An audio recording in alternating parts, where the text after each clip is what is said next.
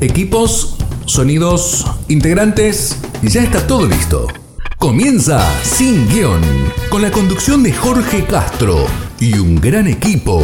Oscar Cornejos, Emiliano Uberti, Luis Sosa y desde España, Néstor Stura. Sin Guión. Bienvenidos. Muy buen día, bienvenidos a este programa número 111 de Sin Guión. Hoy parezco Cacho Castaña, garganta con arena. Tengo una gripe que no sé cómo estoy sentado acá grabando el programa, con fiebre, todo. Estoy chacabuco. O sea, es la vejez que me ha pegado duro. Mis 50 me la están haciendo sufrir. Espero que venga tranqui. Hoy vamos a estar remando en dulce de leche con Luisito. Espero que podamos sacar el programa que, sea lindo, podamos sacar adelante. No tenemos ningún tema, pero eso es algo normal entre nosotros. Mientras estoy haciendo la presentación, estoy pensando qué vamos a desarrollar. Eso es típico nuestro. Y después, no sé, sé el Espíritu Santo seguramente el que, el que nos inspira, porque si no, es imposible estar tres años haciendo podcast. Se me ocurre, y pensando ahora un poco lo que pasó en la semana, nuestro amigo Néstor, el patriarca, estuvo haciendo la peregrinación a Santiago de Compostela. Él, no hay fotos, son fotos raras, extrañas las que mandó, es decir, en, justo en, en, el comienzo del camino y al final. Nunca supimos qué pasó en el medio. Si fue a caballo, si se tomó un Uber, dice que está destruido, yo lo veo muy entero, pero lo importante es que peregrinó. A su corta edad se le ocurrió peregrinar. Y esto me inspira a pensar dos tipos de peregrinación.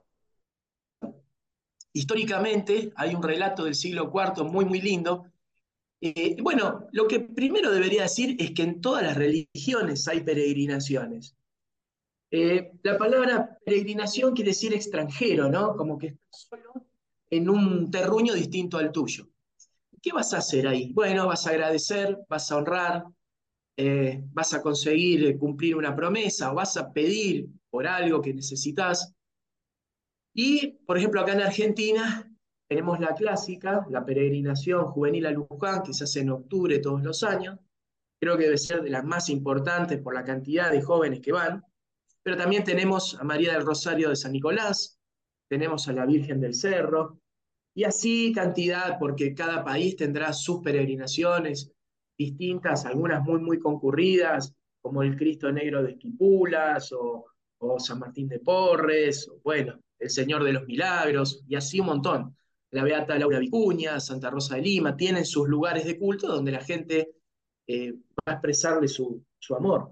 También hay algunas peregrinaciones a lugares que son más profanos. Por ejemplo, acá en Argentina tenemos dos, si mal no recuerdo, la difunta Correa, que tienen, son filocatólicos, digamos, ¿no? Para decirlo así. La difunta Correa en San Juan, decime vos, Luisito, si me equivoco, y el gauchito Gil en Corrientes. Pero en Europa, las más importantes son las que, bueno, obviamente al Vaticano, pero también la de Santiago de Compostela, que es una tradición muy, muy antigua, donde se dice que en la Catedral de Santiago están nada más ni nada menos que los restos de Santiago Apóstol. Otras peregrinaciones muy importantes es en Francia, Lourdes, en Bosnia, Nuestra Señora de la Paz, en Alemania, Nuestra Señora de Schoenstatt, y así numerosa cantidad en la antigüedad, y que es el, el relato que, quiero contarles, era el relato de la peregrina Geria, ahí en el siglo IV, una mujer, se dice que era de la zona de Galicia, que peregrinó por todos los lugares donde estaba la cristiandad, desde España, Alemania, Italia, eh, lo que hoy es Turquía, Siria, Palestina, Israel, y los relatos escritos, en donde ella describe estos lugares santos, cómo eran los cristianos de esos lugares, y nos dan fiel y la verdad de cómo se vivía el Evangelio en esa época, que era el momento en donde casi eh, se redacta el credo, o sea que era la etapa posapostólica y donde la iglesia empieza a tomar fuerza a través de Constantino. Entonces, cuando nosotros nos dicen, ¿cómo era la iglesia primitiva? Bueno, muy bien. ¿A qué se parecía más la iglesia primitiva? ¿Al culto eh, protestante de hoy o al culto católico ortodoxo? Bueno, según lo que nos dice Geria, en realidad se parecía mucho más al culto católico y ortodoxo. Pero bueno, más allá de, de las comparaciones, lo que queríamos hacer hincapié es por qué Néstor tuvo la necesidad de peregrinar. Peregrinación que me atrevo a decir que estaré haciendo en no muy lejano tiempo. Eh, yo tengo que cumplir dos promesas, Luisito. Una, primero, ponerme el reloj porque estoy perdido. Si colapsa mi voz, amigos, saben que estoy destruido, pero no importa, va a seguir Luis. Eh, yo tengo que cumplir dos promesas, una en Santiago de Compostela y una en Meyugori, de la cual soy devoto, y la verdad que me, tiene enamorado esa, esa imagen de, la Virgen en la advocación de María de la Paz. Lo importante acá hay dos tipos de peregrinación. Por supuesto que también hay peregrinaciones en el mundo judío, las peregrinaciones de Pesach, de Shavuot, que se hacen al, a la pared occidental, al muro occidental del Templo de Jerusalén. La peregrinación más famosa en el mundo islámico, que es el Hajj, que es la peregrinación a la Meca, una vez en la vida, por lo menos, y peregrinaciones también en el budismo, en el hinduismo, en los lugares donde nació, eh, el lugar donde nació Buda, donde dio la primera predicación. Ahora, hay dos tipos de peregrinación. ¿Por qué decimos esto? Porque la primera peregrinación estamos hablando de una peregrinación exterior, que yo voy a pedir algo a Dios que me dé fuerza para cumplir ese objetivo, porque yo tengo un pedido que hacerle y no sé si humanamente puedo hacer ese sacrificio. Le pido a Dios que me dé la fuerza para llegar y yo hacer la promesa que tengo que hacer por una cuestión de la vida que quiero mejorar. Pero la segunda peregrinación es una peregrinación que no es necesario viajar.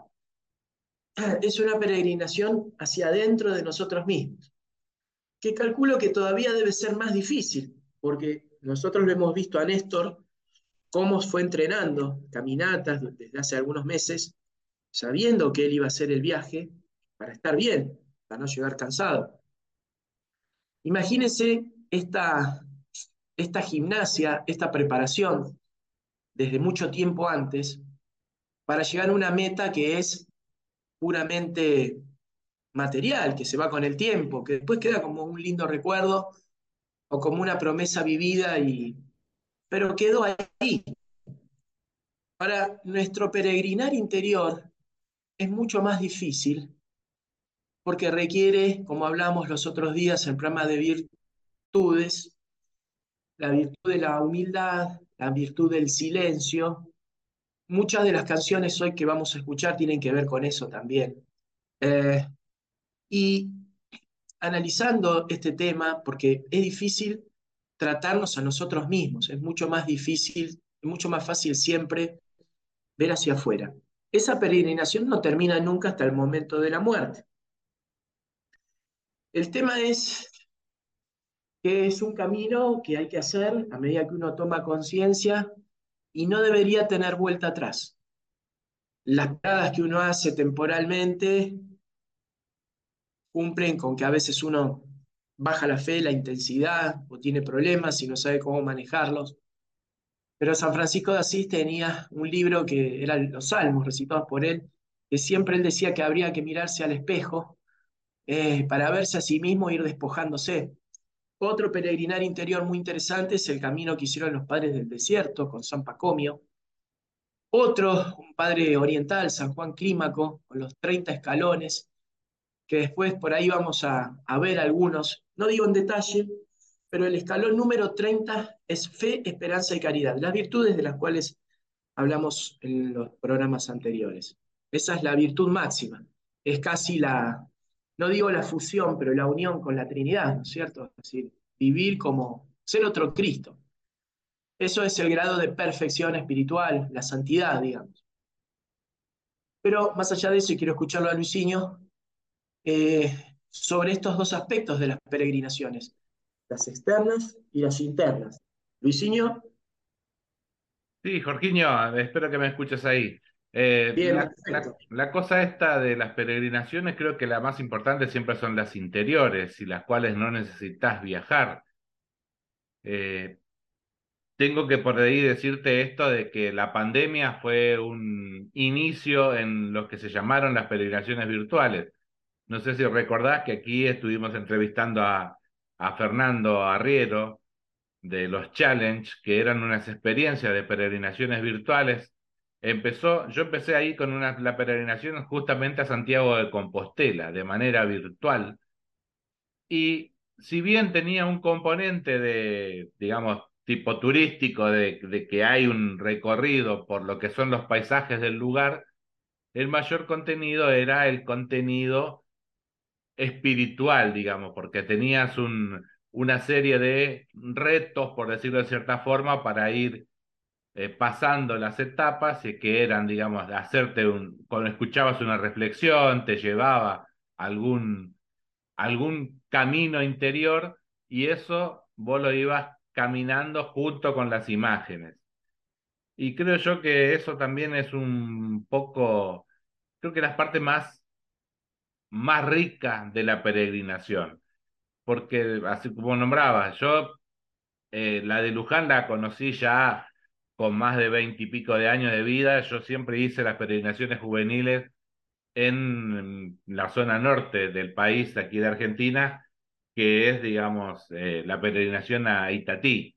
Todo el norte o el NEA, digamos, de Argentina hace la peregrinación a Itatí, que son más o menos la misma cantidad de kilómetros que hay en la que se hace en la peregrinación de Luján. Empezó también así con un grupo de estudiantes que fueron a agradecer unos exámenes fue tanta la cantidad de, estudiantes que fueron en aquel momento que quedó eso como una tradición de los estudiantes, por lo cual la peregrinación a Itatí siempre se hace en la fecha más próxima al 21 de septiembre para el Día del Estudiante. Y esas peregrinaciones, pues te digo yo, también es la, lo más rico porque es bastante sacrificado la parte física. Eh, si uno, como bien decía, bueno, esto tuvo que hacer todo un entrenamiento para hacer ese recorrido de tantos kilómetros y en un determinado plazo, uno tiene que trazar como una ruta de tantos kilómetros por día para ir graduando las energías físicas, espirituales y demás. Hay, creo que es hay una película de, del Camino de Santiago, que hay una, una persona que iba a cumplir una promesa que le había hecho el hijo ya fallecido, en hacer el camino el camino de Santiago. Y bueno, ahí él va encontrando un camino espiritual también en ese proceso de caminar por esas montañas, por esos caminos, encontrarse con otras personas y vivir ese, ese momento del peregrinar. Siempre en las peregrinaciones creo que la parte más rica, como te decía al comienzo, es esto, el camino interior, más que ese camino exterior del caminar kilómetros y kilómetros por paisaje que pueden ser muy lindos, pero cuando las fuerzas no te dan, no hay forma de poder valorar la belleza de la naturaleza. Y fueron, digamos, eh, la peregrinación virtual fue un, un, buen momento porque te permite verlo con tranquilidad en la parte, digamos, paisajística del recorrido, y a la vez intenso porque la parte espiritual como que se termina convirtiendo en foco. Creo que es la parte, tal vez que si hacemos la peregrinación eh, presencial, digamos, en el camino, tal vez la parte espiritual quede como un poco más relegada porque el foco está puesto en el camino presencial, digamos, en admirar por ahí el paisaje, hacer el recorrido, la interacción con otros peregrinos, que es algo normal y natural que nos va a pasar, que si vamos caminando y encontramos sonidos de voces de un idioma que no son el nuestro, seguramente nos va a despertar curiosidad. Y si es un idioma del nuestro y va, puede que sea argentino, uh, el, el, el hablar del terruño, de esto, de aquello, la experiencia del camino, también sea rico pero nos va a sacar por ahí la parte más espiritual. Y bueno, hay que ir todo, digamos, viviéndolo etapa por etapa y tenemos ahí, digamos, la, la, la, duda de ver cómo lo vivió Néstor, porque no nos lo ha comentado todavía, pero seguramente va, serán uno de los primeros temas que vamos a tocar con él cuando lo volvamos a ver, cómo fue ese camino más allá del, del caminar por el polvo, por el asfalto, por el pasto, por el bosque, por la montaña, por lo que fuere. Así que, locutor, creo que ya estamos más o menos sobre el tiempo del primer corte, usted dirá. Sí, sí, Luisito, vamos a ir al primer corte y vamos a escuchar, creo que debut también en nuestra ventana musical. Y les digo que en tres años la ventana musical que hemos armado es tremenda. ¿eh? Creo que ni una radio tiene todos los temas que hemos tenido, pues además muy variados. En este caso vamos a escuchar a Duran Duran con Save a Prayer y enseguida continuamos con más.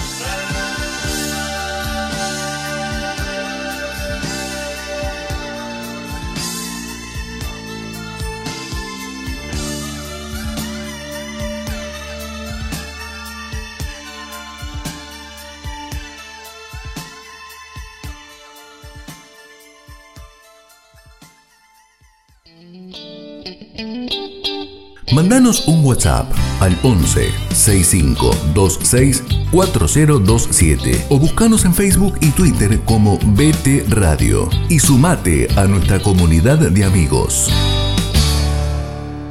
Amigos, segundo bloque de este programa de Sin Guión que misteriosamente está yendo por el camino de las peregrinaciones. Yo prácticamente les comento la, la única peregrinación que hice no, no fue muy agradable, fue acá a Luján, pero fue micro de apoyo. Yo creo que lo sufrí más que si hubiera ido caminando. Nos tocó un día y arrancamos con 35 grados, a la noche bajó a 5, un metro de agua, pues se llovió la vida, un frío, toda la gente acalambrada, llena de ampollas, llevando gente a, a los micros, armando baños de campaña. Llegué a Luján casi pidiendo disculpas de rodillas. no tuve una buena experiencia. A ver, yo no soy muy afecto, y esto creo que lo habíamos hablado muchas veces hasta con Emiliano en los primeros tiempos, a ver de esos grandes gestos. Porque yo creo que si uno tiene fe, el Santísimo está en cualquier parroquia, en la más lujosa, en la más chica, en la más lejos, en la más cerca, y es cuestión de peregrinar hacia verlo a Él en cualquier lugar, no importa el barrio, no importa la opulencia o, la, el abandono que tenga esa parroquia. Está ahí. No hace falta hacer, pero entiendo que también es muy importante para la fe. De hecho, la voy a hacer. Pero creo que hoy, ya de más grande, entiendo que también alimenta la fe. Ahora, en cuanto a la peregrinación interna, es mucho más difícil porque eso tiene que ver con la voluntad de las personas. Nosotros la semana pasada con, con Luis, Oscar y otros amigos nos reunimos acá en mi casa y siempre hablábamos de, a veces de la poca concurrencia que teníamos de nuestros amigos. Y siempre nos preocupamos de por qué. Y eso tiene que ver, creo, con la peregrinación interior. Después de la pandemia, eh, le han hecho muchas banquinas y muchos desvíos al camino principal.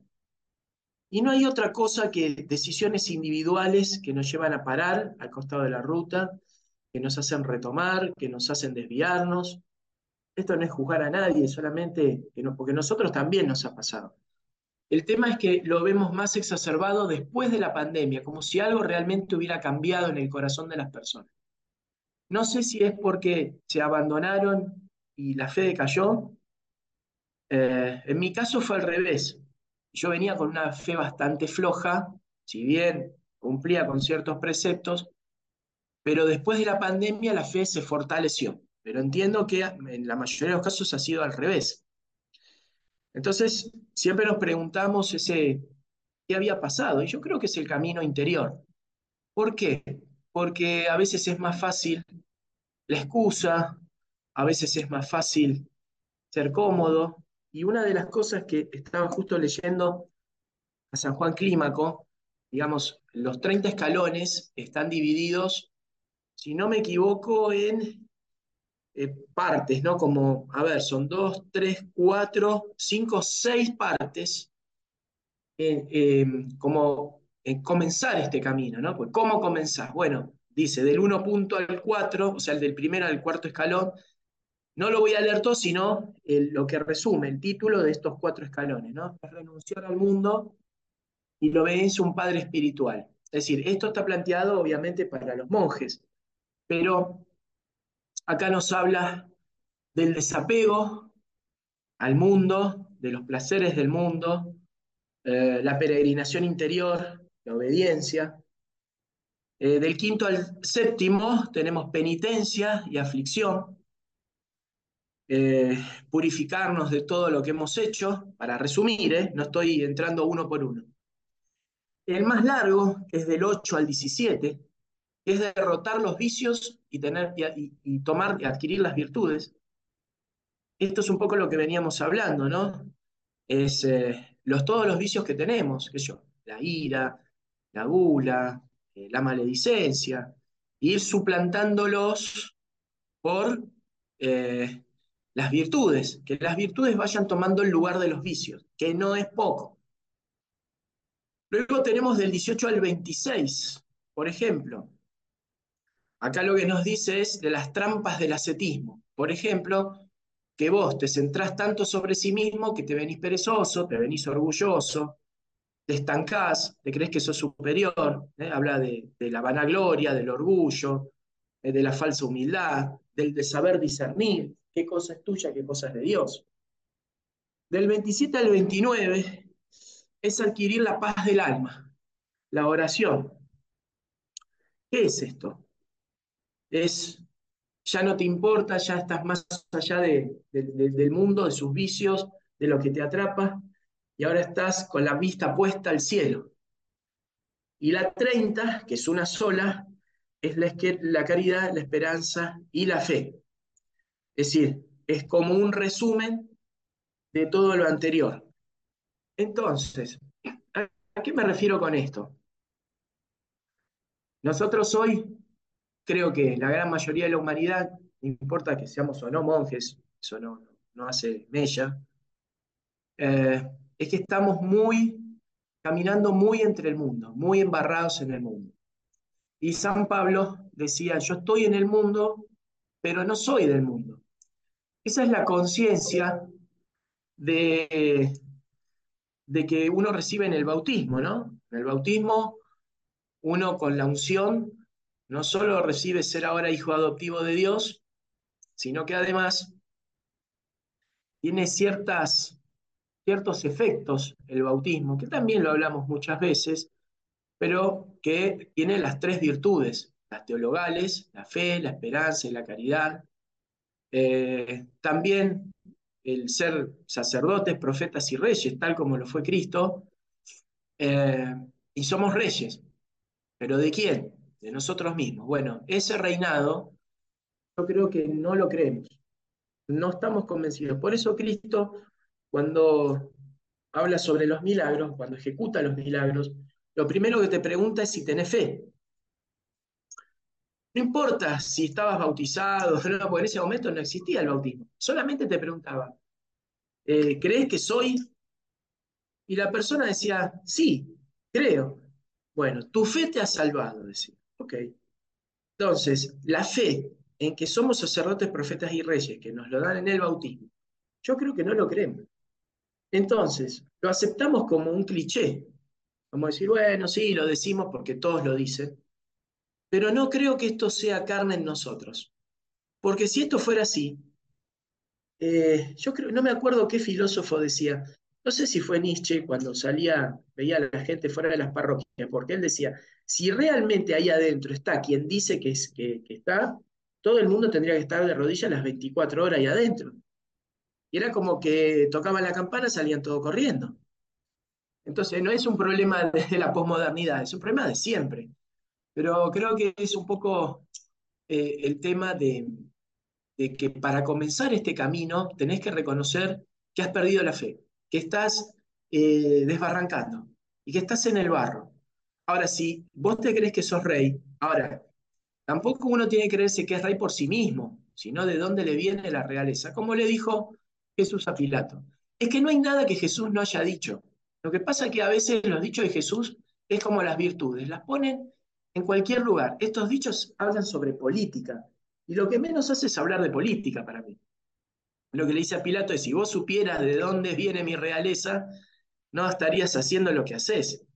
Si, no, si mi padre no te hubiera dado el poder, te aseguro que no hubieras hecho esto. Es decir, eh, y, Pilato, que realmente era un tipo poderoso en la zona, no lo vio, no lo escuchó, y su corazón estaba endurecido. Creo que nos pasa eso en nuestro comienzo de una peregrinación interior. No creemos que tengamos que hacer una peregrinación interior. No importa el tiempo que nos lleve, que por ahí estemos en el segundo escalón. El tema es empezar. Para empezar, creo que hay que reconocer que no estamos bien. No como sociedad, como persona. Primero nuestra relación con Dios y después nuestra relación con los demás. En la relación con Dios es que no creemos, no encarnamos la creencia que nos dejó Jesús en el bautismo, de ser sacerdote, profeta y rey. ¿Cuándo nosotros estuvimos predicando a alguien sobre Cristo en un lugar que no sea la parroquia? como que nos ponemos el sallo que, que, es catequista, ¿no? Y entonces, generalmente pasa que no tenemos este, no, ahí vamos a predicar y estudiamos. ¿Cuándo predicamos afuera? Sí, creo que ese es el principal problema que tenemos, ¿no? Que nos reclaman siempre eh, esto de la autenticidad, ¿no? Que no solo seamos católicos en, en la parroquia, como bien decía vos, que lo dijo el filósofo, pero no solo lo dicen los filósofos, también la gente que, que está en nuestro entorno, en nuestro alrededor, nos reclama sin, sin decirnos abiertamente, pero eh, siempre, digamos, es eh, esto, ¿no? De como que predicamos una cosa dentro de la parroquia y fuera de la parroquia somos uno más del mundo, como decía vos, el cristiano, el católico, no es, está en el mundo sin ser del mundo, pero nosotros somos solo de la iglesia estando dentro de la iglesia y afuera somos del mundo y tomado por el mundo. Nosotros no fijamos posición y muchas veces es que eh, esto de que hablamos del exceso del respeto humano, en el cual uno como que valora mucho al otro, no quiere ofender, no quiere entrar en conflicto, y a nosotros se nos envió a predicar por el mundo diciendo la verdad, ¿no? Vayan y hagan a todos mis discípulos, instruyéndoles. Es la, la, la misión fue ir y instruir a la gente. Y lo que menos hacemos es eso. Y muchas veces inclusive dentro de, de las parroquias, como decís vos, esto de siempre hacemos esto con, con Marcela a veces, que creemos nosotros que lo hacemos con cierta caridad con la gente a veces, cuando vemos que entra de, de manera, en cierta forma, indecorosa, digamos, a la iglesia, vos realmente, que la misma pregunta que decís vos, ¿vos realmente crees que aquí hay un rey? Si fuera el rey de Inglaterra, ¿vos vendrías así a verlo? Ah, no, me pondría mi mejor ropa. Y no, entonces no considerás que este que está acá, que es un rey, que es más que el rey de Inglaterra, eh, está aquí. ¿Cómo lo vas a venir a ver así? Si para el rey de Inglaterra decís que te vas a poner la mejor ropa, la mejor todo. Y es como un... A veces como que la gente hasta se molesta por, por las comparaciones, ¿no? Pero bueno, es una, un poquito de bajar a la realidad. Y es todo eso mismo que decís vos, ¿no? No tomamos conciencia real de, de esto que decís, que, que bueno, que ahí realmente hay un Dios, que ahí realmente hay un rey, que ahí realmente hay alguien que necesita, no, no es que necesite, en realidad nosotros necesitamos de su favor, porque Él no necesita nada de nosotros, Él para hacer lo que es no necesita de nuestra oración, de nuestro sacrificio, de, de nuestras peregrinaciones, de nuestras oraciones, para hacer lo que Él, Él no necesita nada de nosotros, somos nosotros que necesitamos reconocerlo a Él como nuestro Rey y que Él nos, nos, nos sirva de guía a ese, a ese lugar que Él nos, nos lleva, ¿no?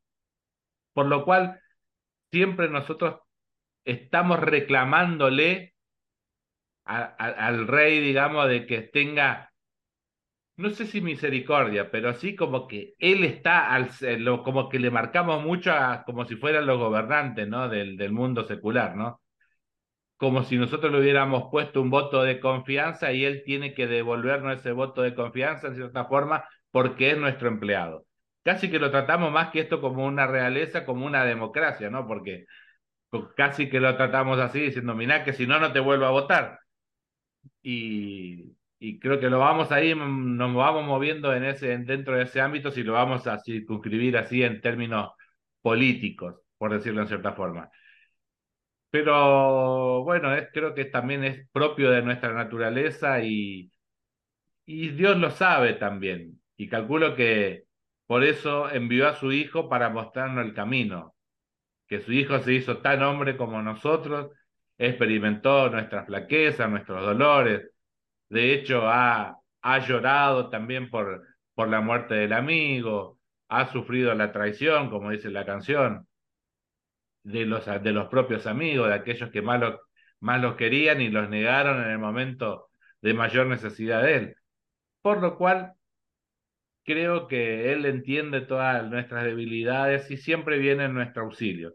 Yo creo que tenemos un gran privilegio aquí en Buenos Aires de tener alguna que otra parroquia, iglesia, capilla, oratorio, a pocas cuadras de nuestras casas. A mí, yo ya lo he dicho hace un tiempito atrás, me ha tocado ir a mi provincia, Formosa, y encontrar, primero, que hay pocas iglesias. De las pocas iglesias que hay, la mayoría no tienen un cura que esté a cargo de esa parroquia, sino que el cura que viene a dar la misa, a su vez, ya pasó por dos o tres capillas antes a dar misa. Y como que tampoco se quiere repetir y entonces las, las homilías son más cortitas, más livianitas, porque va dosificando en las distintas capillas el mensaje y no da el mensaje completo. También ese es un gran problema, por lo cual, como nosotros tenemos que ir encarnando cada vez más esa palabra, ¿no? Que el mismo Señor nos dice, pidan más obreros para la mies, pedirle a ese rey que vaya suscitando vocaciones como es Él, moviendo espíritus, moviendo voluntades dentro de la libertad que el Señor nos da. Así como nos lo ha hecho con nosotros, que nos dio la libertad y hemos elegido nosotros el tema de formar una familia, no meternos de lleno en la vida consagrada, pero sí poner nuestro humilde saber y entender al servicio del Evangelio. ¿Cómo? Haciendo este programa, ayudando en las distintas obras apostólicas que hace el movimiento, en colaborando en las actividades parroquiales, con lo poco, con lo mucho que vayamos haciendo y sumando nuestro granito de arena a muchos otros granitos de arena, iremos construyendo un camino que a todos juntos nos lleve a ese destino que es el cielo. Bueno, gracias Luisito. Vamos a escuchar ahora el segundo corte con The Church de Milky Way y enseguida continuamos con Paz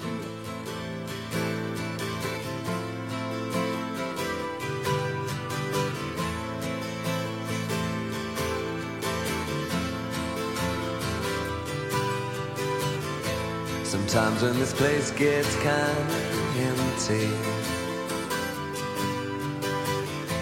sound of their breath fades with the light. I think about the loveless fascination under the Milky Way tonight.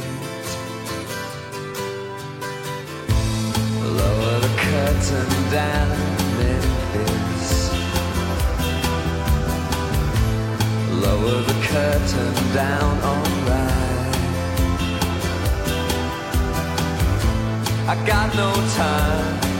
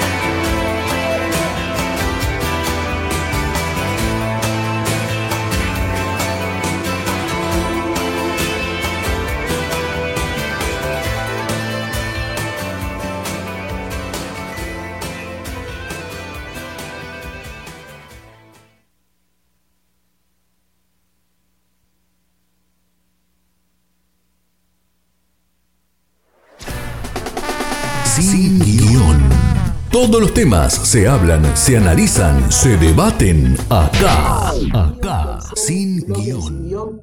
Bueno, algo, algo dijo Luis en el bloque anterior sobre Cristo, camino, verdad y vida. No hay otro camino, no hay otro camino que nos lleve a la verdad que la verdad misma. En un mundo donde abunda la posverdad, que nadie sabe qué es, y Él se muestra como el único camino. Ahora, volviendo a lo anterior, somos reyes porque Cristo es rey. Ahora, Cristo es rey del universo. ¿Cuál es nuestro universo? Nosotros mismos. Interiormente nosotros somos un universo entero, microscópicamente incluso. Entonces, somos reyes de nosotros mismos. El que es padre de familia emula un poco también lo que es vivir en ese amor trinitario, donde es rey y reina de la vida familiar. ¿Qué es ser sacerdote? Ofrecerse a sí mismo. Cristo se ofrece a sí mismo por todos, nosotros nos ofrecemos a Él por nosotros. Es un ofrecimiento todos los días. Nuestro trabajo, nuestra vida, nuestras enfermedades, nuestros problemas. Pero nunca hay que creerse que nosotros somos porque somos nosotros. No, somos sacerdotes, reyes y profetas porque Cristo es, tiene esas cualidades y nos las quiere participar. Y profeta, a ver, si sos padre de familia, ¿dónde tenés que, cundir el ejemplo? En tu familia, pero también en tu trabajo, también con tu grupo de amigos. Y ahí creo que es el encarnar esas, esas tres cualidades donde fallamos, porque no las creemos. No, pero yo no sé hablar. No, pero yo para mantener la mesa de buen ánimo y no haya problema.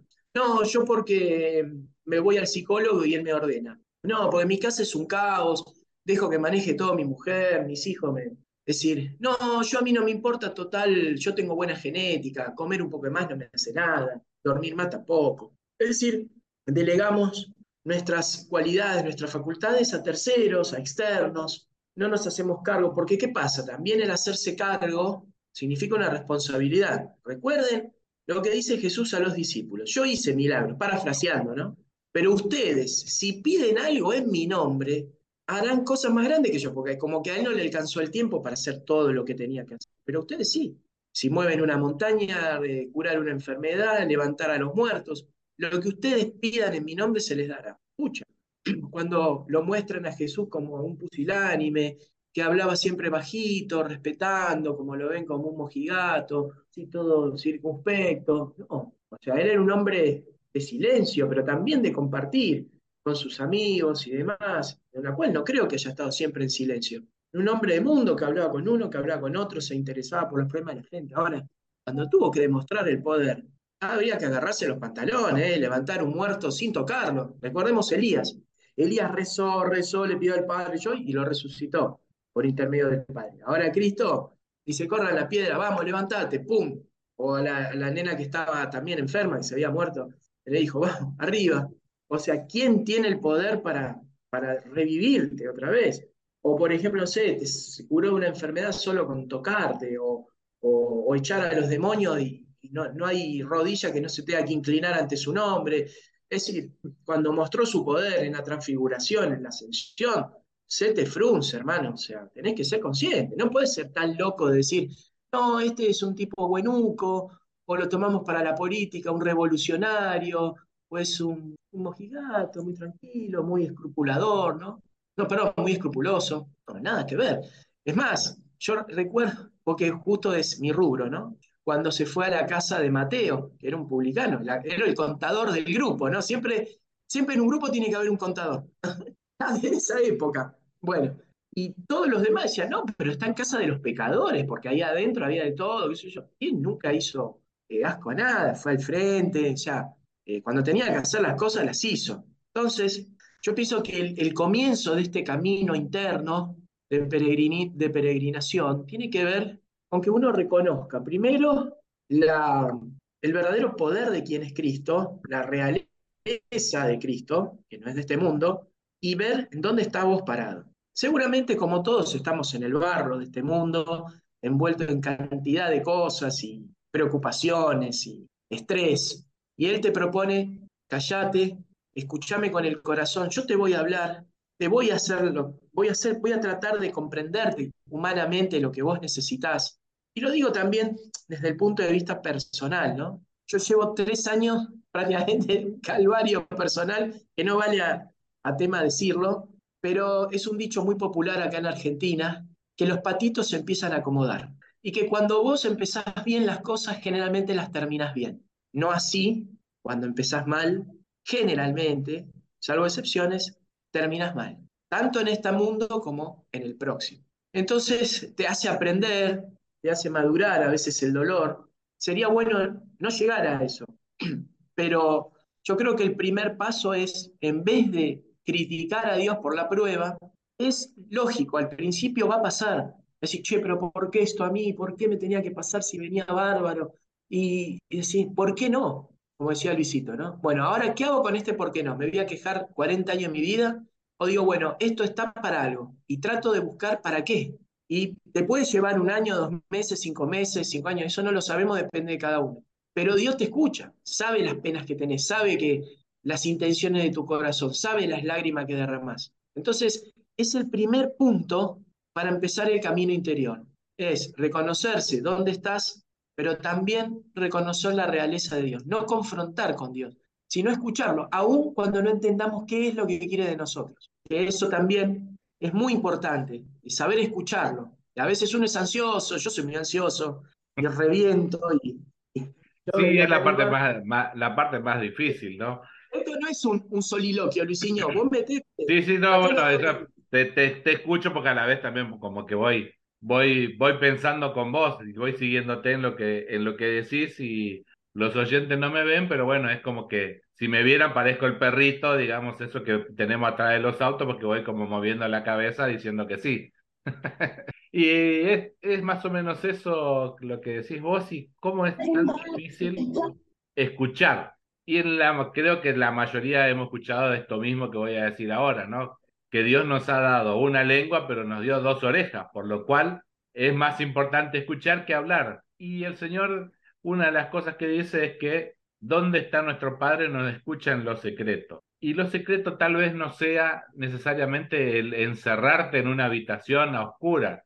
Un- uno de los lugares más secretos que tenemos es nuestra propia mente. Entonces ahí está, digamos, un lugar de donde el Señor está en lo secreto, en nuestra mente, en nuestro cerebro, para que nosotros ahí vayamos con Él, digamos, modificando esa parte de, nuestro interior, porque es ahí donde van, va surgiendo todas las ideas también que nos pueden llevar, como bien decía vos, al camino equivocado. Y hay que ir construyendo el, el camino interior, no es un, no es como si fuera una ruta, ¿no? Que tengo el GPS que me dice, agarrá por esta, agarrá la rampa tal, segunda, segunda salida. El camino interior es el camino que uno tiene que ir construyendo de acuerdo es como, que es, pero voy a usar, digamos, no es como decía yo que no es como un GPS, pero sí, es un- una cierta forma que tenemos que tener como en el GPS, ¿no? Un destino. Tenemos que saber a dónde queremos llegar en principio para poder trazar la ruta. Y si tenemos que tener en claro que nuestra meta siempre es la misma, es el cielo.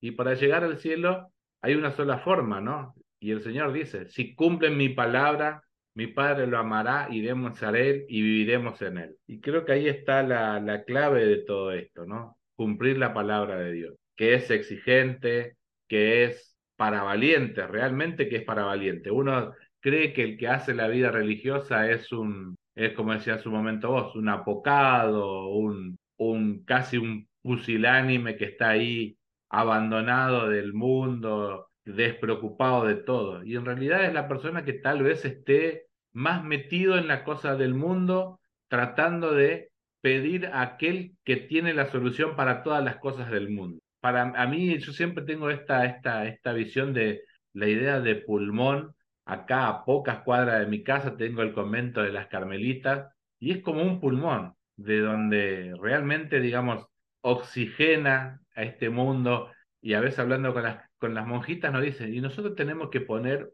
un equilibrio en este mundo. Si el mundo está apurado, nosotros estamos tranquilas aquí. El mundo está muy en todo lo de afuera, nosotros estamos aquí en lo de adentro, en el interior. La gente hace todo para afuera, nosotros hacemos todo aquí adentro. Y nosotros tenemos que ir y decir que no- nos explicaba en cierta forma como para en palabras para que pudiéramos entender nosotros que ellas lo que van haciendo es como si fueran platillos de balanza, ¿no? Poner en el peso contrario de la balanza lo que el mundo le va cargando, ¿no? A- al platillo. Y tal vez el, el, mundo no ora, no pide lo suficiente y ellas están continuamente en vida contemplativa y orando. Y mientras todos nosotros estamos en el mundo llenándonos todos los sentidos, todos los sentidos, eh, tanto lo del el- el tacto, lo de la vista, lo de los oídos, la de, la- de los sabores, todo lo estamos continuamente alimentando. Y ellas como que todos esos sentidos casi que lo van, no sé si sublimando, pero sí como que relajando todo para que su único sentido esté orientado, a, digamos, a solo adorar a Dios, a lo importante que hay que hacer. Sí, bueno, Jorgito, creo que ya estamos ahí otra vez en tiempo para un nuevo corte. Y vamos al, tercer corte, en este caso vamos a escuchar a otro temazo que es Bebé con El amor es más fuerte que la muerte. Enseguida continuamos con más en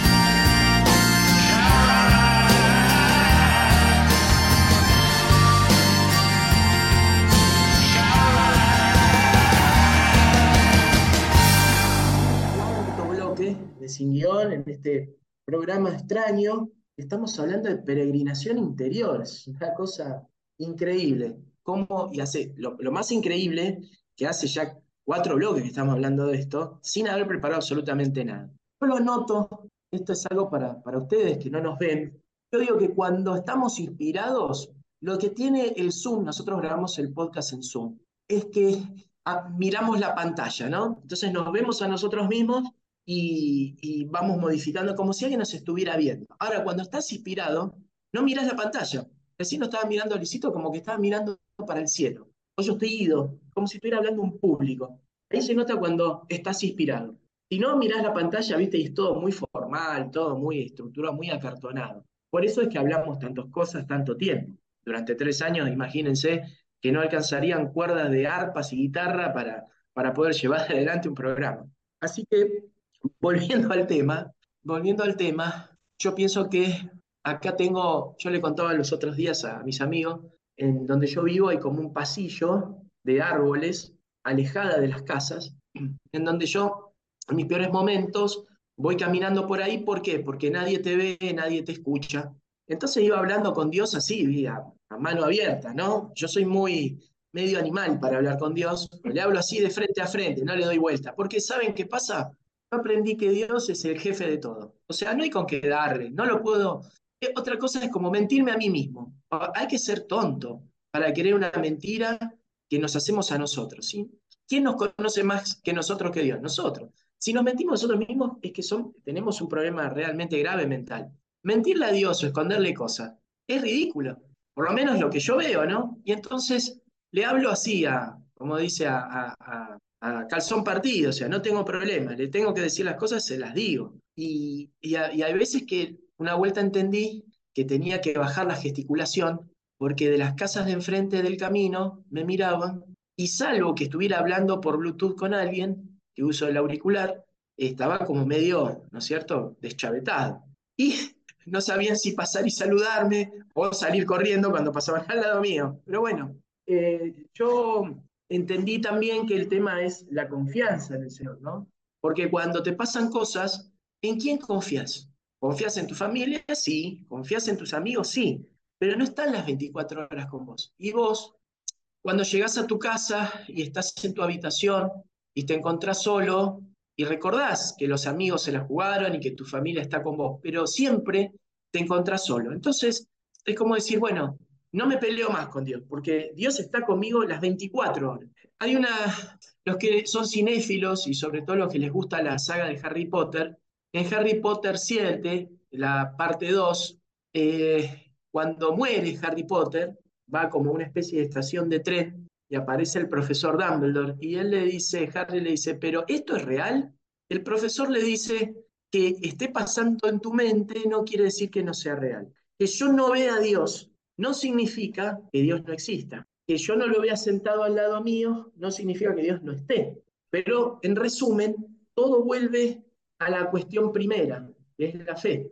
Y esa fe que todos hemos recibido por el bautismo no depende de Dios solamente, depende en que nosotros eh, sembremos y cultivemos esa semilla de fe. Bueno, la el sembrado lo hizo el Señor en el bautismo, pero cultivemos esa semilla de la fe. Y depende de nosotros. Y ahí donde nos toca el ego, el orgullo, eh, la- por ahí la comodidad, la pereza. Y esos son enemigos de la fe, porque nos hacen creer que nuestros éxitos, no sé, éxitos laborales, son porque nosotros somos muy capaces. En realidad, si fuéramos tan capaces, podríamos vencer a la muerte. No somos capaces de nada, somos un simple grano de arena en un vasto universo que se pierde en el tiempo, no existimos, no podemos dominar nada. Si yo les pregunto, señoras, señores, ¿ustedes pueden dominar su respiración? Sí, si me concentro, sí.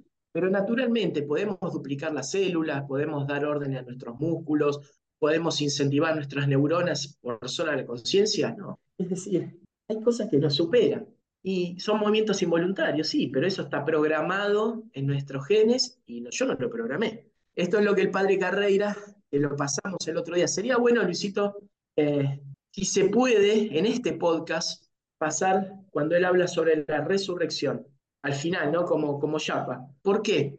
Porque ahí van a ver el verdadero poder de Cristo. Porque, como dice San Pablo, si no existió la resurrección, vana es nuestra fe. Y la fe se basa en la resurrección. Hoy nos han hecho creer que venimos de un repollo, que reencarnamos de un perro, que somos una princesa de Egipto, ¿no? Eh, eh, terapias de vidas pasadas, registros akáshicos, qué sé yo, toda esa sarta de estupideces, para desviarnos del punto clave de la cristiandad, que es la resurrección.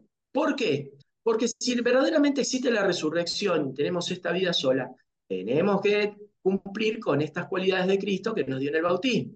Y no queremos porque a nosotros nos gusta el placer, nos gusta la joda, salir. eh. Ahora, ¿eso quiere decir que no nos podamos dar un gusto? No. Quiere decir que no podamos eh, ejecutar la, la, no sé, la vocación que tengamos, nuestra profesión, la que más nos guste. No. Que tenemos prohibido salir a bailar y a tomar una copa. No. Es decir, todo se trastoca para decir, che, hay que alejarse de Cristo porque Cristo es muy radical, es muy divergente y es muy, no sé, muy re- no, es, es muy anárquico y yo no tengo esas cualidades para seguirlo. Entonces, como no lo puedo seguir, soy filo cristiano. A ver, ¿qué significa esto? Apoyo ciertas cosas del cristianismo, pero como que lo veo medio de afuera porque no tengo fe o no la tengo ejercitada. Está bien, me parece que una persona que no la ejercitó nunca, por lo menos es un acercamiento desde lo intelectual. No digo que esté mal, pero Dios sabrá, porque esa persona está haciendo un gran esfuerzo intelectual y no es en demérito de la persona, sino es en mérito, en favor. Creo que Dios le va a dar la gracia, la luz para que lo vea. Ahora, distinto decir, ah, bueno, yo no voy a empezar ningún camino porque no necesito ninguno. ¿Por qué? Porque soy multimillonario, porque los negocios me van bien, porque hago lo que quiero, viajo, esto. Guarda, porque recuerden el libro de Job. También era millonario, tenía esto, tenía- y de, golpe y porrazo quedó en la nada. Después el Señor otra vez se lo recompone, pero lo que soportó ese cristiano. Nosotros no sé si lo soportaríamos. Nosotros lo soportamos en- entre los que formamos este grupo de amigos. Creo que vivimos la vida de Job en parte, como dice el Papa Francisco, ¿no? La Tercera Guerra Mundial en parte. Bueno, nosotros vivimos a Job en partes. A alguno le tocó una cosa, el otro otro, el otro otro. La, la sumatoria es un valle de lágrimas. Ahora, ¿cómo hacemos para salir de eso? Porque la vida no es solo sufrimiento. Dios no quiere solo el sufrir. Dios dice, bueno, mira, yo tuve que sufrir por ustedes, porque yo no, no necesitaba todo esto. Ustedes lo necesitaban. Entonces, en esa libertad que ustedes tienen para optar por mí, vivan libremente, sean felices, no se preocupen, si yo estoy con ustedes. Ahora, realmente cuando nosotros decimos que eh, Jesús está entre medio de nosotros, cuando dos o tres estamos reunidos, ¿creemos realmente que Él está ahí?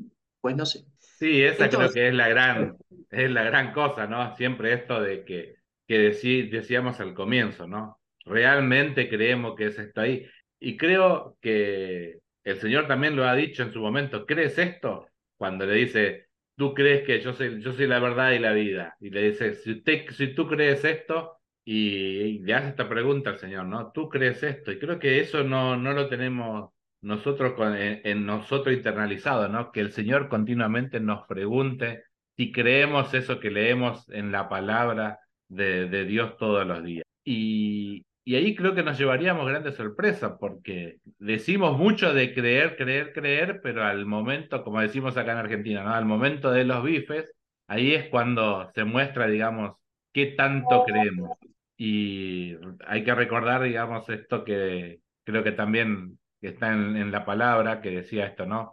Muéstrame tu fe sin obras y te yo te mostraré mi fe con obras, ¿no? Entonces muchas veces queremos que nuestra fe solo está en, en prácticas externas sin dar por ahí colaboración a nuestros hermanos que necesitan, hacer obras de caridad.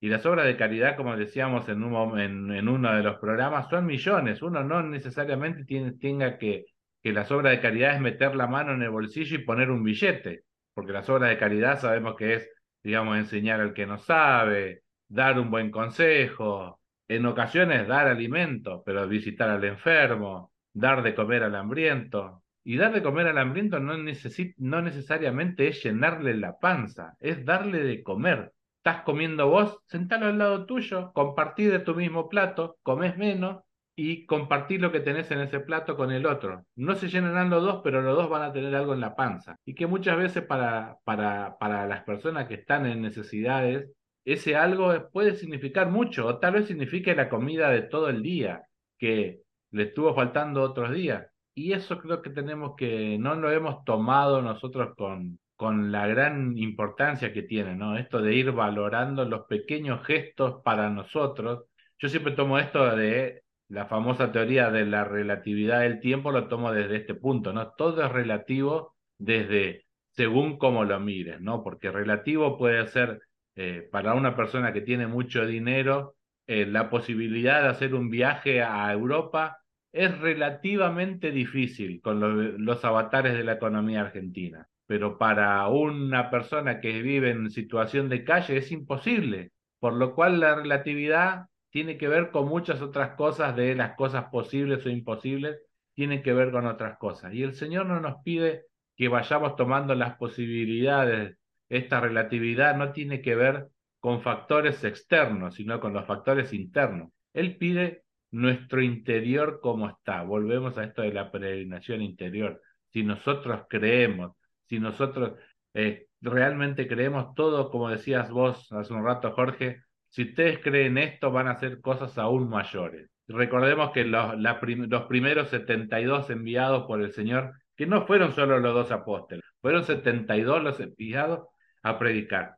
Cuando vuelven, le cuentan las maravillas que hicieron por las ciudades que visitaron, que hicieron milagros, que hicieron esto, que hicieron aquello, y solo dicen que algunas cosas no, lo, no, pudieron, no pudieron hacer. Y el Señor le dice, ese tipo de demonios solo se expulsa con oración. Como la fe necesita también de mayor oración, porque por más que tengamos fe y que podamos hacer determinadas cosas, hay otras que solo lo vamos a lograr con mucha vida de oración. Y eso eh, para mí ha sido eh, un momento de, mucha charla espiritual en las, en las direcciones espirituales, esto de por ahí mostrar la fe más en acción que en oración. Y mi director espiritual me dijo, no, el hombre del reino es contemplativo y conquistador. Tiene que conquistar el mundo, pero a la vez tiene que contemplar a ese Dios que es el que todo lo hace y por quien nosotros hacemos, pero hacemos como colaborador,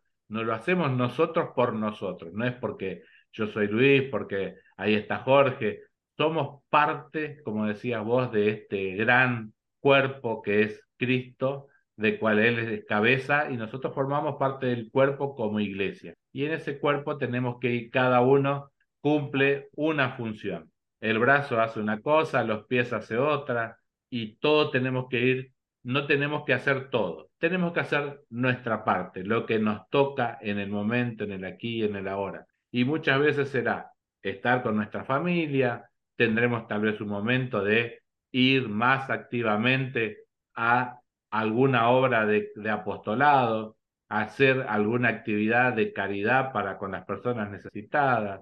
Y en otro momento, tal vez nos tocará esto de retirarnos un poco del mundo para poder entrar más en intimidad con el Señor, así como los hicieron los apóstoles, que el Señor los invitaba, vayámonos a un lugar más apartado para orar, para conversar, para hablar de la misión, que no es necesariamente la misión nos saque los momentos de oración. El Señor cuando tuvo que afrontar hasta las horas más amargas lo hizo desde la oración. Pasó en el huerto de los olivos y la palabra nos dice que le cayeron gotas de sangre. Y a veces a ese punto nosotros no queremos llegar. Cuando tenemos un poquito de calor, en lugar de seguir ahí en la oración, insistiendo en la oración, no, vemos a ver cómo mitigamos esa, esa pequeña molestia que tenemos que puede ser el calor, digamos, y empezamos, no sentimos ese, creo que es un momento también para ver, para ir usándolo a estas distracciones. Cuando hice en, una comunidad un poco de oración, decía que muchas veces hasta las distracciones las tenemos que convertir en oración. Como decía yo, pues en, este, estoy en un lugar en el cual estoy sufriendo mucho calor, eso me, me, constituye para mí una distracción. Y eso lo puedo transformar en una oración. Señor, que este calor que siento hoy también te lo ofrezco por el calor que puedo sentir si mi alma se condena y va al infierno. Entonces es un momento de que podemos ir usando cada, cada distracción como un momento de oración y de mayor unión. Y así puede haber millones de distracciones y cada una de esas distracciones usarlo también como un elemento de oración para, o el, usarlo para nuestra oración y en provecho nuestro. Jorge, vayamos al corte, ¿te parece? Eh, gracias, Luisito. Estaba inspirado, Luisito. Miraba, tenía los ojos puestos no sé a dónde. Pero es que no quiero decir, pero vieron que, los mormones como nacen, ¿no? Con el ángel que le toca el dedo gordo del pie a José Smith. Acá me parece que es lo mismo. Ojo. Eh, bueno, nos vamos al anteúltimo corte y vamos a escuchar otro temazo de los 80, It's My Life, Top Top, y enseguida vamos con las conclusiones en este programa muy raro de Silvia.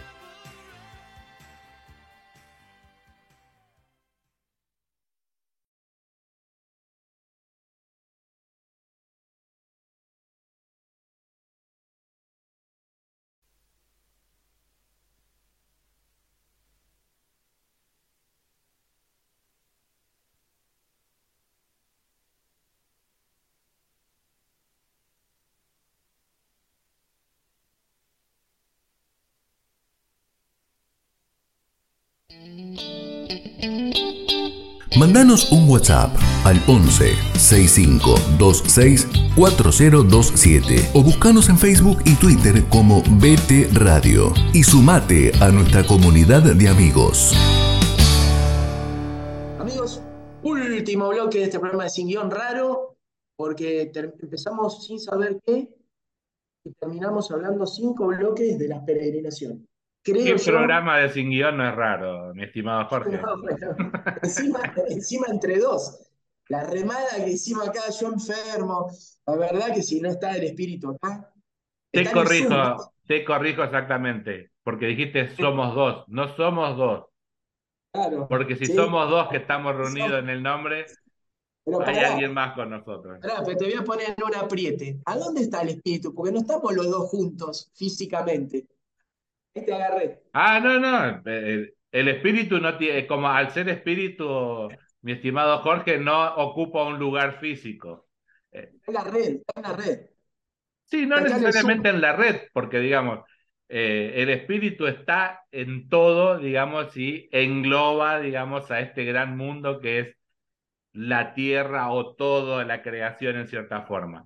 Y nosotros estamos dentro de esa creación, por lo cual el espíritu no necesita estar al lado nuestro, sino que está por encima de nosotros, cubriéndonos y abrazándonos. Así que no necesita el espíritu para tenernos unidos, tenernos al lado. La cuestión es que nosotros tenemos ¿eh? que hacer la experiencia de sentir al espíritu junto a nosotros. El espíritu siempre está, pero si nosotros no hacemos esa experiencia de sentirlo cercano, siempre va a ser lejano. No solo el ¿eh? espíritu, a Dios Padre, a Dios Hijo y a todo lo demás lo vamos a sentir siempre lejanos si nosotros no hacemos la experiencia de que sean cercanos nuestros. Pero es una cuestión siempre desde nosotros para ver qué experiencia tenemos de este que esto que estuvimos hablando. De nada vale que hagamos 100, 200 kilómetros caminando y llenando los, la- las, los pies de, de ampollas y demás. Hay que ver, el Señor pide, nos pide eso. Creo que no nos pide que hagamos tremendo sacrificio. Tal vez lo que nos pide mucho menos que eso. Y no nos pide, nos pide tal vez que vayamos más seguido a la parroquia y que hagamos tres, las tres, las cuatro cuadras que tengamos desde nuestra casa hasta la parroquia más cercana, o 10, 20 kilómetros, no sé, en algún pueblo, para llegar a la celebración eucarística. Tal vez nuestra peregrinación sea esa y no tengamos que hacer 200 kilómetros, 100 kilómetros, 70 kilómetros, en algunos casos un determinado fin de semana, sino por ahí caminar cinco cuadritas todos los días para acercarnos a hacer una visita eucarística o alguna, alguna misa. Y básicamente tal vez ese sea la peregrinación a la cual estemos invitados. Y ese va a ser la peregrinación que nos va a llevar al camino interior, porque una vez que vayamos y hizo unos cuantos caminos, desde, digamos, desde su casa a Incarín, donde estaba su prima, hay unos cuantos kilómetros. Y, digamos, no había GPS que la guiara, ni, ni siquiera caminos relativamente seguros y accesibles. Eran momentos de mucha entrega para hacer esas peregrinaciones. Y como toda peregrinación, ¿para qué? Para estar al servicio. Dale, locutor, le ¿Cómo, saqué, cómo creo- saliste? eh? La, la piloteaste, la piloteaste linda, ¿eh? ¿Sabés qué faltaba acá en Sin Guión? Hace rato que no había esa cosa de, de picante. Que me, me- me dio, me dio ganitas de volver a esa- esas preguntas con picardía. Pero se la vamos a hacer porque, comentamos, el próximo programa vamos a tener un entrevistado espectacular, él es español, al padre Javier Luzón, fue exorcista durante muchos años, así que le vamos a hacer preguntas bien, bien picantes. Así que aprovechen los que escuchan este programa y le quieran dejar por el WhatsApp preguntas, vamos para adelante. Eh, volviendo a eso, Luisito, me acordaba de grandes peregrinaciones, ¿no? Primero, la salida de los judíos por el Mar Rojo, una peregrinación larguísima. Otra, la de la reina de Saba, desde Etiopía hasta, hasta Jerusalén. Otra, y también no, no por eso menos larga y menos importante, cuando se va José con María a Egipto.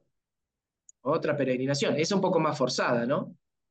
Otra peregrinación, la de los tres Reyes Magos, que ahí sí que hizo, hicieron kilómetros, ¿eh? no es cerca. Así que fíjense la cantidad de peregrinaciones que encontramos tanto en el Antiguo como en el Nuevo Testamento. La de los pastorcitos que llegaron hasta el, hasta el pesebre. Por ahí esa fue corta. No importa. Acá lo importante es que Dios ve la intención de cada uno. No te va a pedir algo que no puedas hacer. Eh, no te va a dar algo que no necesites. Aun cuando se lo pidas, aun cuando no se lo pidas. Si vos estás en comunión con Él, yo creo que te va a dar lo que necesites. Y vos lo vas a aceptar. No va a ser ni necesario pedirle, porque ya sabes que estás en manos de Él. Ahora, volviendo al punto de partida y ya como conclusión. Eh, creo que este es un buen momento para reflexionar, eh, porque tampoco sabemos nunca nuestro momento de peregrinar hacia la vida eterna, cuándo va a ser. Entonces, hablarnos a nosotros mismos, sernos sinceros, eh, saber dónde estamos y empezar a caminar el camino. Hay una canción de Serrat, ¿no? El camino se hace al andar. El camino uno se queda parado, no vamos para ningún lado, nos estancamos. Ahora, ¿cómo va a ser el camino? Y no lo sabemos. Podrá ser, eh, el GPS te marca para dónde tenés que ir, pero no te dice cómo está la ruta. Eh, por ahí habrá pozos, por ahí habrá piqueteros que te la corten, por ahí habrá políticos que, que te cobren un peaje, por ahí habrá banquinas de barro, no lo sé. El tema es comenzar a caminar, o sea, no ponernos excusas, eh, perdonarnos a nosotros mismos, desapegarnos de ese ego que tenemos para entregarnos en las manos de Dios. Y vos sabés que ese es el camino. Ahora, ¿cuál es el camino? Y bueno, para los, los cristianos el camino es Cristo, porque es el único camino, Él mismo es la verdad, es el único camino que te va a la vida. O sea, no vas a quedar en la muerte, vas a quedar a que hay más allá y que Él te está esperando ahí. Es decir, es lo único que te lo garantiza. Luego algo, algo leí sobre otras religiones, en ningún caso te garantizan mucha cosa. Acá Cristo, como hizo con el vuelo, hoy estás conmigo en el paraíso. Y es palabra de Él. Tiene toda la autoridad. Bueno, acá lo mismo. Por ahí me dice, no, pero ¿y qué pasa si en el camino empecé y di un solo paso y morí? No importa. ¿Qué va a ver el Señor?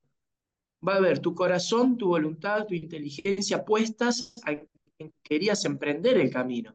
No importa que físicamente viviste un día, lo importante es que Él va a analizar tus intenciones. Y si vio que vos realmente tenías intención, pero no lo pudiste terminar, no importa. Él te va a recompensar en eso. Entonces, amigos, amigas, es para que reflexionemos todos desde, desde lo más profundo de nosotros, nos echemos un vistazo, sepamos dónde estamos, cuál es nuestro fin último, cuál es nuestro norte, como paso previo a comenzar esta escalinata de estos 30 escalones. Eh, saber que tenemos el premio final, que es volver a vernos con el Señor, y eso debe ser suficiente motivación como para arrancar el camino. Pero previo, como hizo Néstor en esta peregrinación exterior, hay que prepararse, como dijo Luis. ¿Cómo? Con la oración, pidiendo perdón, eh, reconociéndose pecador y que estamos en el barro. Y a partir de ahí, empezar a generar nuestro propio camino, pero siempre de la mano del Señor. Así que bueno, Luisito, te dejo el cierre y listo. Y nos despedimos hasta el próximo programa. Dale, Jorgito. Mira, creo que ya diste vos más o menos todas las pistas. eh, dentro de lo que dijiste están todas las pistas de eso que decías, ¿no? ¿Cuál es el camino? Y el camino creo que es la vida misma, porque el camino es esto, venimos para volver a Él. Lo que nos dice, siempre basándonos en la Escritura. Eh, venimos de Él para volver a Él, nos dice la Escritura. Por lo cual, ese es el camino. Y como también dijiste, ¿cuál es el camino? La indicación, Él mismo lo dijo, yo soy el camino, la verdad y la vida. El que viene a mí, el, no va a morir. No va a morir en el sentido, no en el sentido de la existencia humana como conocemos nosotros, sino en esa existencia divina que, a la cual estamos invitados.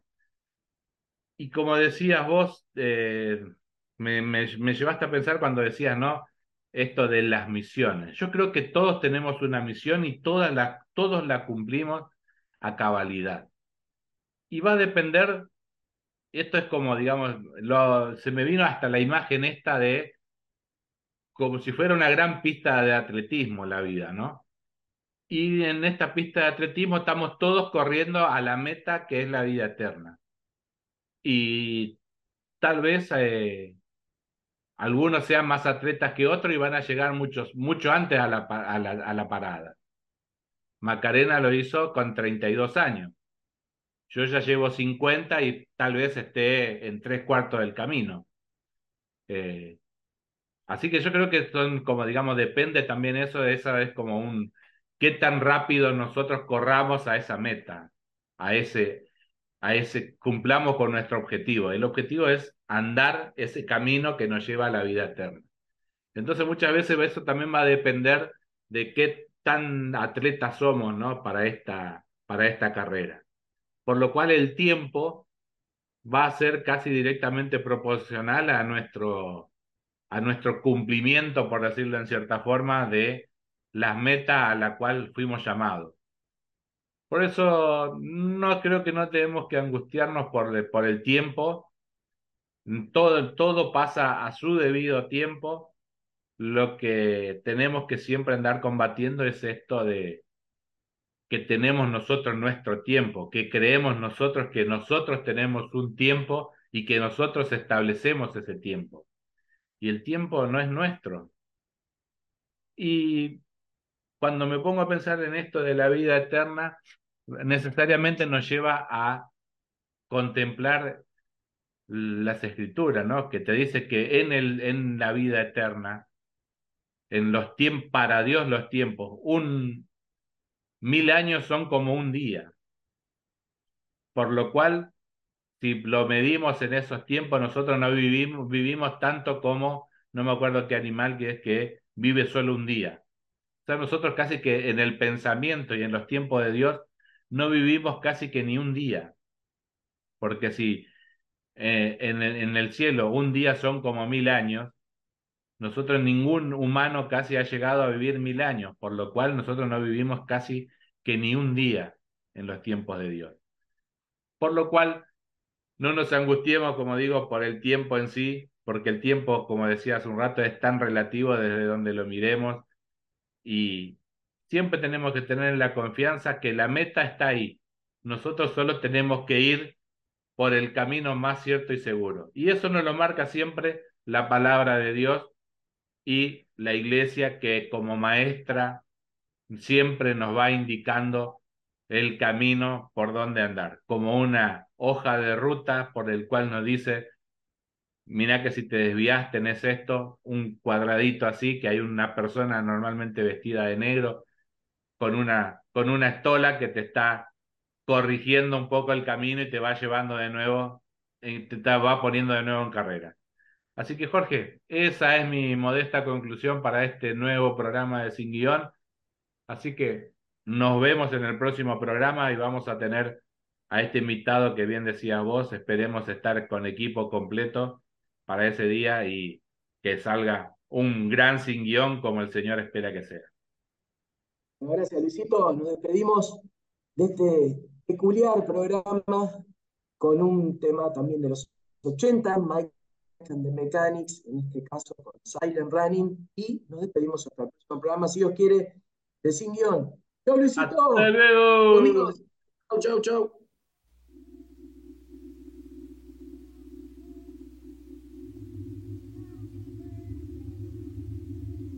Happy birthday to you. Make a wish, Tommy.